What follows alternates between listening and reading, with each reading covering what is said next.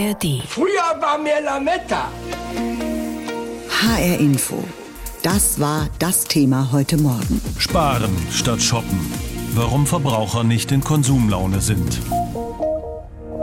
Ein Abendessen beim Italiener oder ein Samstagsshopping in der Stadt, das müssen sich viele Menschen zurzeit verkneifen, denn der Alltag mit steigenden Mieten und Energiekosten, teuren Lebensmitteln frisst ein Loch ins Portemonnaie. Viele Hessen müssen den Euro mittlerweile mehr als zweimal umdrehen und genau überlegen, was sie sich noch leisten können. Ursula Mayer mit einem Beispiel.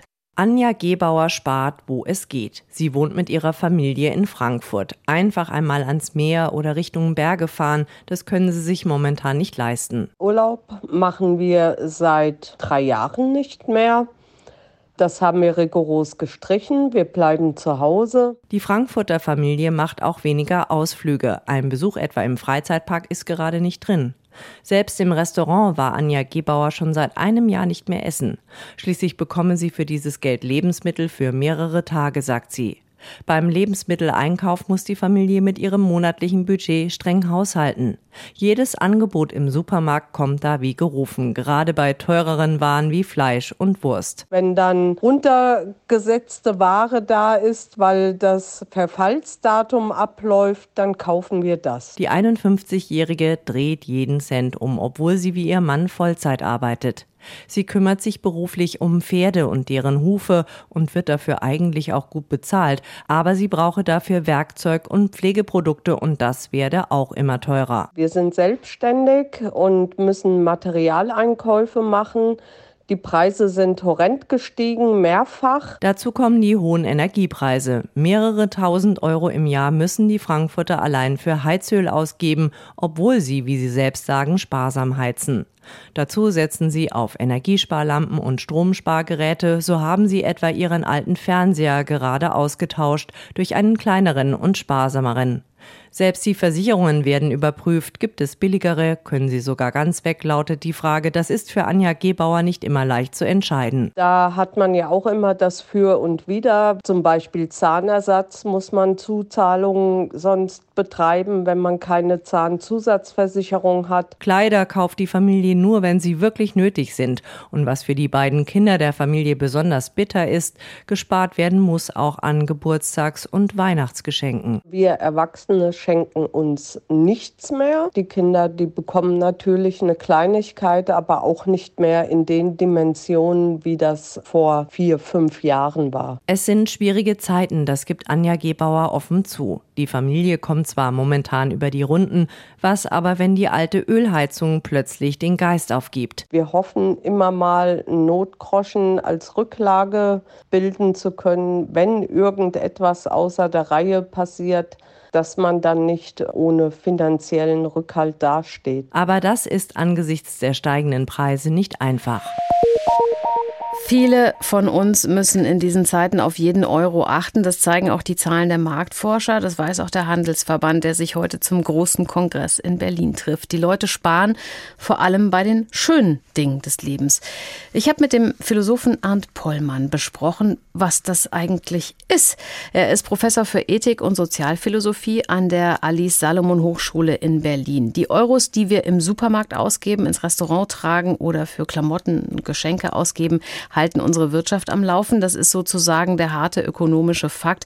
Aber was bedeutet es für jeden Einzelnen, sich mit seinem Geld etwas Schönes kaufen zu können?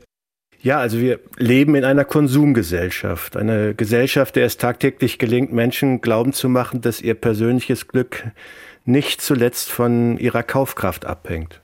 Vielleicht vorweg, ich, so eine Gesellschaft ist nicht alternativlos. Es könnte vermutlich alles ganz anders sein.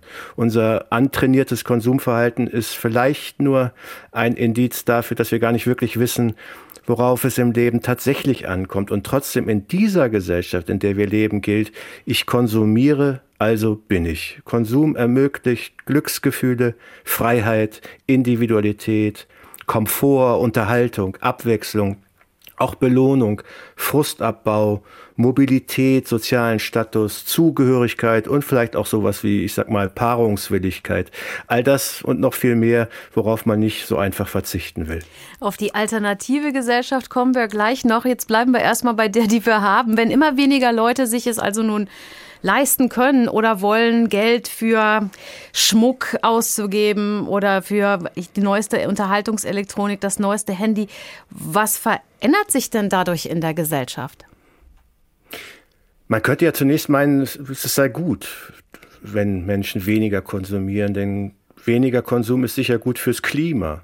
Aber es ist ja bezeichnend, dass selbst ein grüner Wirtschaftsminister dieser Tage vehement die Kaufkraft der Konsumenten sagen, anregen und erhöhen will, obwohl er eigentlich genau weiß, dass allein mit weniger Konsum die Welt zu retten wäre. Was ich sagen will, die, die Wirtschaft selbst, die wird es gar nicht gestatten dass wir weniger konsumieren. Politisch entscheidend ist aber vielleicht etwas anderes. Und zwar die Frage, verzichten wir, verzichten die Menschen freiwillig oder werden sie dazu gezwungen? Also wenn man selbst sehr viel hat, dann fällt es einem vielleicht leichter auch mal, ich sag mal, Diät zu halten.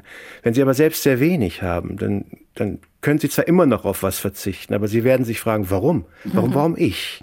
Oder um es mal, ich, ich mache es mal ganz populistisch, ja. Also wenn mich Politikerinnen, die privilegiert sind und die bisweilen selbst, ich sag mal, geradezu aus den Nähten platzen, ja, zum Verzicht aufrufen, dann, dann ist das nicht nur unglaubwürdig, es macht sehr viele Menschen sehr wütend.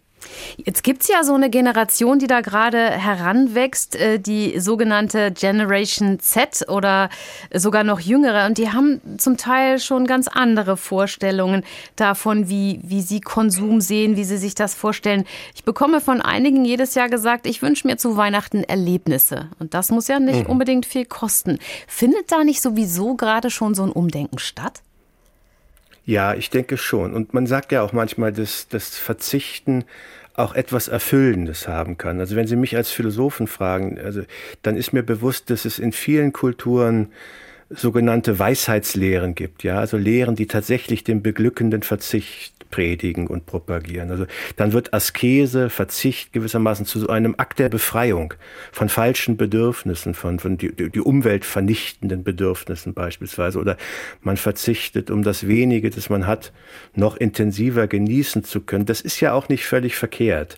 Aber aber oft reden einem diese, ich sag mal, diese philosophischen Lehren doch nur die Armut schön. Ich sag mal so, Religion, Religionen können das übrigens auch sehr gut. Ne? Also sie vertrösten diejenigen, die ohnehin nichts haben, auf das Jenseits, nicht? Und, und man qualifiziert sich für dieses Jenseits, indem man im Diesseits jetzt Verzicht übt. Das ist natürlich genial, vor allem aus Sicht jener, die weiterhin im Überfluss leben. Aber, aber die meisten Menschen sind ja nicht blöd. Sie werden sich sagen, das lasse ich mir nicht nehmen, ob es sich nur um mein Schnitzel handelt oder um, um Fernflüge oder um den nächsten dicken Benziner. Ist es nicht ohnehin so, dass es einfacher ist, selber auf was zu verzichten und zu sagen, ich kaufe mir jetzt nicht noch eine äh, zweite, dritte, vierte Jeans, äh, sondern ich belasse es bei der einen, die ich brauche. Aber Weihnachten hauen wir dann doch irgendwie so richtig drauf und sagen, andere, für andere möchte ich nicht sparen, andere möchte ich beschenken. Ja, es gehört irgendwie dazu. Es ist ein Ritual. Das Schenken ist ja auch et einfach etwas Schönes, nicht? Also das, das Verzichten kann etwas Schönes sein, das Konsumieren kann etwas Schönes sein, das Verschenken kann etwas Schönes sein. Aber was in der Regel doch nicht schön ist, ist, andere leer ausgehen zu lassen oder sie oder ihnen nicht etwas Gutes tun zu können an Tagen, an denen uns das wichtig ist. Wenn jetzt also der Handelsverband jammert und die Gastronomie klagt, dann ist da auch immer eine gehörige Portion Theaterdonner mit dabei. Klappern gehört eben zum Handwerk von Lobbyvereinen. Was glauben Sie denn eigentlich, wenn Sie jetzt so in die Kristallkugel gucken, kommt es am Ende wirklich so schlimm an Weihnachten, dass alle wenig für Geschenke ausgeben und die Wirtschaft baden geht, wie die Cassandra-Rufer es in die Welt hinaustönen? Ich glaube nicht. Also wie gesagt, die Wirtschaft wird es nicht zulassen. Ich glaube nicht, dass wir schon, zumindest nicht in diesem Jahr, ich sag mal, verzweifelte Menschen sehen werden, die sich vor den Türen der großen Elektrokaufhausketten auf die Straße kleben oder sowas. Aber, aber was mich tatsächlich beunruhigt, ja, äh, ist ein politischer Verzichtsdiskurs, der die derzeit doch gewaltigen Probleme, die wir haben, ja, ich sag mal so moralistisch auf das auf das vermeintlich egoistische, das wohlstandsverwahrloste, das konsumgeile Individuum abwälzt. Ne? Dabei ist es doch in meinen Augen zumindest vollkommen ersichtlich, dass wir die derzeitige, auch die derzeitige Konsumkrise, ja, vor allem dem Krieg, dem Ukraine-Krieg, aber wesentlich übrigens auch den Spätfolgen der Corona-Krise zu verdanken haben. Und in beiden Hinsichten aus meiner Sicht wurden und werden weiterhin politisch eklatante Fehler gemacht. Also Fehler, die jetzt in diesem Fall die Preise steigen lassen. Und, und ehrlich gesagt wundere ich mich dann doch ein wenig, warum der Unmut, der Frust jener, die nun Verzicht üben sollen, nicht viel größer ist. HR Info, das Thema. Diesen Podcast finden Sie auch in der ARD Audiothek. Also ich sage es jetzt ganz leise, damit es bestimmte Leute nicht mitbekommen. Mein Wohnzimmer ist gerade unfassbar durcheinander wegen der Adventskalender, die gerade in der Mache sind. Es sind keine sechs Wochen mehr, dann ist schon Weihnachten. Das ist für die Gastronomie und besonders für den Handel traditionell die umsatzstärkste Zeit. Aber wie sieht das aus in Zeiten, in denen Menschen den Gürtel enger schnallen? Die Umfragen des Handelsverbands Hessen laufen zwar zurzeit noch, aber eins ist jetzt schon klar, viele Händler haben es nicht geschafft. Sie mussten im Laufe des Jahres ihren Betrieb einstellen. Und viele Menschen Menschen sparen jetzt auch an der Adventsvorbereitung und den Weihnachtsgeschenken. Aber ist wirklich alles nur schlimm? Petra Demand hat in Darmstadt nachgefragt. Sorgen um Kreditrückzahlungen oder drohende Geschäftsschließungen macht sich Moritz Koch nicht. Er ist der Geschäftsführer des Modehauses Henschel mit Häusern in Darmstadt, Michelstadt und Heidelberg. Ja, auch er bemerkt eine gewisse Kaufzurückhaltung. Trotzdem sind die Einnahmen vom letzten Jahr in seinen Kaufhäusern deutlich übertroffen worden. Und auch die aus dem Vor-Corona-Jahr 2019 hat das Unternehmen dieses Jahr wieder erreicht. Um das zu schaffen, setzt Koch aber nicht auf Rabattaktionen, ganz im Gegenteil. Wir haben uns hier als Haus ähm, eine Maxime gesetzt und die heißt einfach qualitätvolles Verkaufen in jeder Hinsicht. Das heißt, wir machen sehr viele Events, wir machen sehr viel Personal Shopping. Äh, es geht sehr viel über Beratung, über Persönlichkeit ähm, und weniger zulasten des Preises, sodass wir auch keine pauschalen Prozentaktionen machen. Und das geht zum Glück auf. Höhere Qualität, mehr Beratung, mehr Eventcharakter. Es gibt offensichtlich noch genug Kunden, die auch für den etwas größeren Luxus noch hier und da Geld übrig haben. Eine gewisse Kaufzurückhaltung bemerkt der Unternehmer allerdings trotz allem. Ohne diese Kaufzurückhaltung würden wir jetzt von 2019, was ja das letzte normale Jahr war, angerechnet ein deutliches Plus da stehen haben müssen. Das ist ja ganz klar, weil auch unsere Kosten ständig gestiegen sind. Jetzt haben wir eher eine sehr kleine Steigerung da stehen im Verhältnis zu 19. Die Kosten sind aber trotzdem gestiegen da hätte eigentlich mehr Wachstum da sein müssen, ganz normal, zumindest mit der Inflationsrate mitgewachsen. Und das schafft der Handel momentan leider nicht, das schaffen auch wir nicht. Der Blick aufs Weihnachtsgeschäft fällt für den Handelsverband Hessen dann auch eher mittelmäßig aus. Außergewöhnlich hohe Umsätze werden nicht erwartet. Thilo Hanke, der Wirt der Gaststätte Braustübel in Darmstadt, schaut dagegen ganz zufrieden auf die Weihnachtszeit. Gebucht werden zum Beispiel Weihnachtsfeiern zurzeit grundsätzlich gut, allerdings oft mit kleinerem Budget als noch vor einigen Jahren. Trotzdem, an die Vor-Corona-Jahre reichen die Einnahmen so langsam wieder heran, sagt er. Das liegt aber halt zum großen Teil auch daran, dass etliche Kollegen mittlerweile einfach aufgegeben haben. Und dann den Schwung an Gästen kriegen wir natürlich jetzt dann auch noch mit ab. Thilo Hanke hat einen gewissen Überblick, denn er ist nicht nur Braustübelwirt, sondern auch Vorsitzender des Deutschen Hotel- und Gaststättenverbands im Landkreis Darmstadt-Dieburg. Gerade auf dem Land mache zurzeit fast jede dritte Gaststätte zu, seufzt er. Das sei momentan wirklich dramatisch. Die Gründe dafür seien vielfältig. Bürokratie, fehlendes Personal, fehlende Nachfolger und schließlich die hohen Produktions- und Einkaufskosten. Entsprechend hohe Preise für Essen und Getränke würden die Kunden auf dem Land meist nicht zahlen. Deshalb sei auch die Sache mit der Mehrwertsteuer so wichtig. Die soll ab kommendem Jahr für die Gastronomie nämlich wieder auf den Vor-Corona-Wert von 19 Prozent angehoben werden. Ein Unding, findet Thilo Hanke.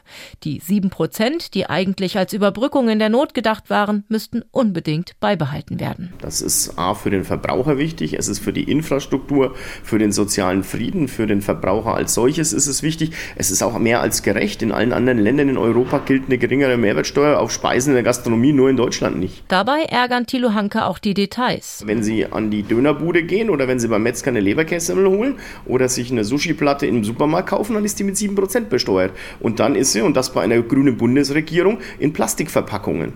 Ja, und wenn Sie in der Gastronomie sich hinsetzen und äh, Speisen zu sich nehmen, von einem Servicemitarbeiter serviert auf recycelbarem Porzellangeschirr und Besteck, dann soll es höher besteuert werden. Das ist ja völlig konfus. Er erwartet, dass dann die meisten Gastronomen die Preise deutlich anheben werden, mindestens um die 12 Prozent Differenz. Und das könne am Ende dazu führen, dass noch mehr kleine Dörfer ihren letzten Dorfkrug verlieren. In weniger als sechs Wochen sitzen wir alle beseelt um den Tannenbaum, hören Stubenmusi und die Kinder müssen Gedichte aufsagen. Jetzt fängt deshalb für Läden und Restaurants auch die wichtige Jahreszeit an. Geschenke werden gekauft, Tische gebucht, um mit Familie, Freunden oder der Firma einen Weihnachtsbraten zu verspeisen. Aber der vorweihnachtliche Himmel ist ziemlich grau. Früher war mehr Lametta. Aktuell sind die Geschäftsaussichten nicht rosig und in diesen trüben Tagen trifft sich die Branche zum Handelskongress in Berlin. Das ist Deutschlands größte Handelsveranstaltung. Mit dabei ist auch Kai Hudetz, Chef des Instituts für Handelsforschung IFH Köln. Mit ihm habe ich vor der Sendung gesprochen. Das Konsumklima in Deutschland liegt im Moment nicht gerade unter Hochdruckeinfluss. Was genau drückt denn so sehr auf die Stimmung? Ja, die Konsumenten sind natürlich jetzt von vielen Krisen umlagert. Wir kommen ja gerade erst aus der Corona-Krise. Wir haben dann gemerkt, wir haben Lieferkettenprobleme gehabt. Dann der Krieg in der Ukraine, jetzt noch der Krieg in Nahost, im Gazastreifen. Das sind zum einen sehr viele schlechte Nachrichten. Zum anderen hat das natürlich auch unmittelbare Auswirkungen auf unser aller Geldbeutel. Wir haben gesehen, die Inflationsrate ist hochgegangen. Energiepreise sind äh, deutlich gestiegen. Und so gucken wir äh, doch ziemlich sorgenvoll äh, nach vorne und das ist immer eine schlechte Voraussetzung für den, für den Konsum. Das heißt nämlich im Normalfall, dass die Konsumenten dann äh, sagen, gut, dann warte ich lieber noch ein bisschen ab mit meiner neuen Anschaffung, dann spare ich lieber noch ein, noch ein bisschen und das ist genau das, was wir im Moment sehen. Jetzt wundere ich mich ein bisschen, weil letztes Jahr hatten wir alle fürchterlich Angst, dass wir die Heizungsrechnung nicht bezahlen können. Jetzt wissen wir, so schlimm war es gar nicht und wird es wahrscheinlich auch nicht mehr. Und wir hatten ja auch früher schon Krisen. Letzten Endes haben die Menschen dann an den Geschenken für Weihnachten als letztes gespart. Und aktuell haben wir jetzt so eine geplanten Ausgaben laut Statista von 507 Euro für Geschenke an Weihnachten. Vergangenes Jahr waren es 520 wäre ja möglich, dass letztlich doch viele sagen, jetzt erst recht und dann sind es nachher 530. Ehrlich gesagt äh, setze ich da persönlich auch meine Hoffnungen drauf. Das Weihnachtsgeschäft ist noch nicht entschieden. Es ist Psychologie. Es ist auch teilweise von Tag zu Tag eine Veränderung äh, feststellbar äh, bei uns allen. Das, das Verhalten der Konsumenten ist durchaus volatil geworden und wir können schon auch hoffen, dass dieser Belohnungseffekt, den wir ja während Corona gesehen haben, ist alles ganz schlimm, ganz fürchterlich mit Homeschooling und, und Homeoffice und dann gönne ich mir mal eine schöne Flasche Wein, eine gute Schachtel äh, Pralinen, einen besonders guten Hometrainer, dass wir so einen Belohnungseffekt für unsere Lieben dann an Weihnachten dann doch sehen. Aber wir haben auf der anderen Seite auch Zahlen, wo wir erkennen, äh, natürlich die Konsumenten sind einfach in einer Sparlaune. Sie vergleichen Preise unheimlich stark und sie äh, vergleichen die Preise sogar bei vergleichsweise niedrigen Ausgaben wie ein Adventskalender. Deutschland hat ja auch sein Herz für den Second-Hand-Markt entdeckt. Ne? Also Portale wie Vinted ja. zum Beispiel, da gibt es schon getragene Klamotten und immer mehr haben auch kein Problem, zum Beispiel ein refurbishedes Smartphone oder Tablet zu kaufen. Ähm, ist das auch eine Folge des Sparzwangs oder ähm, ist das eher Nachhaltigkeit? Wir haben in den letzten Jahren hier einen unheimlichen Boom erlebt im Second-Hand-Markt. Äh, zweistellige Zuwachsraten, das sind inzwischen äh, mehr als 15 Milliarden Euro, die äh, jährlich jetzt ausgegeben werden für Second-Hand-Artikel. Und sie sind im Moment in erster Linie, wenn wir die Konsumenten uns anschauen, getrieben von der Sparneigung. Das geben auch 75 Prozent derjenigen, die Second-Hand-Produkte kaufen, auch so zu. Allerdings mit, mit gut 40 Prozent folgt dann eben auch das Thema Nachhaltigkeit. Nachhaltigkeit und das sind beides eben sehr starke Entwicklungen in den, in den letzten Jahren, also die Fokussierung auf den Preis und wir wollen dann was Gutes tun. Und wenn wir natürlich was Gutes tun können und dabei sparen, dann ist es äh, Secondhand einfach sehr, sehr naheliegend und es kommt noch dazu, dass wir jetzt im Bereich der Elektronik im Moment jetzt auch eine Phase erleben, die vielleicht nicht ganz so stark ist mit Innovationen und dann kann ich eben auch mal ein älteres Smartphone refurbished auch kaufen. Ich muss muss nicht immer das Neueste haben. Sie sitzen ja mit auf dem Podium des Handelskongresses und Ihr Thema ist die Generation Z, die sogenannte, und die Frage, wie die Händler die Teens und die Trends von heute in die Läden locken können. Was glauben Sie, was funktioniert da am besten? Ist das vielleicht gerade die Nachhaltigkeit? Ja, es ist tatsächlich, wir sehen, man kann sagen, erfreulicherweise, dass bei der Generation Z hier die ähm, Nachhaltigkeitsgedanken besonders stark sind, aber die werden ähm, häufig, besonders häufig auch eingeschränkt durch die schmalen Portemonnaies, die diese Zielgruppe im Moment noch überwiegend ja dann auch auszeichnet. Aber das ist ganz wichtig, also Purposes für diese Generation, wie man es dann so schön sagt, ist, ist ganz wichtig. Was Gutes tun ist, ist äh, wichtig. Auf der anderen Seite sehen wir das ja Konzepte wie äh, Shein und Co. aus Fernost äh, mit, mit sehr billiger Ware, sehr günstiger Ware, ohne den Nachhaltigkeitsaspekt da bei dieser Zielgruppe auch gut äh, funktioniert. Und wir müssen, glaube ich, erkennen, dass die Gen Z besonders anspruchsvoll ist. Sie ist mit den, mit den vollen Möglichkeiten der Digitalisierung, die auch der Handel ja einsetzt, um uns Kunden ein besseres Erlebnis zu bieten, aufgewachsen. Und sie ist sehr anspruchsvoll. Da reicht der Preis dann häufig nicht aus. Da muss ich vielleicht auch nochmal den, den Spieltrieb, das äh, hier dann auch vielleicht versuchen zu entfachen. Das ist ja das Konzept von Shein und Co. Wenn wir jetzt das alles zusammen betrachten, was glauben Sie, wohin muss sich der Handel der Zukunft entwickeln? Vielleicht in einer ganz kurzen Formel, äh, damit er weiter erfolgreich ist. Er muss ganz, ganz konsequent äh, sich äh, hin zu den Kunden weiterentwickeln. Es hat nur kundenorientierter, kundenzentrierter Handel hat überhaupt eine Zukunft. Wir sehen, dass die Kunden immer schwieriger werden, anspruchsvoller werden. Es ist äh, schwerer, uns glücklich äh, zu machen. Aber es hilft, da hilft auch alles Jammern nichts. Äh, wir brauchen äh, sehr gute, kundenorientierte Konzepte, die uns, wenn es irgendwie geht, sogar zu Fans machen. Und auch das sehen wir ja, dass es den Händlern durchaus im Moment auch möglich ist. Wir haben starke Handelsmarken, äh, international, äh, regional ähm, und wir sehen, dass Handel das auch kann, aber er muss sich sehr, sehr stark hin zu äh, Kunden dann auch weiterentwickeln. Diesen Podcast finden Sie auch in der ARD Audiothek.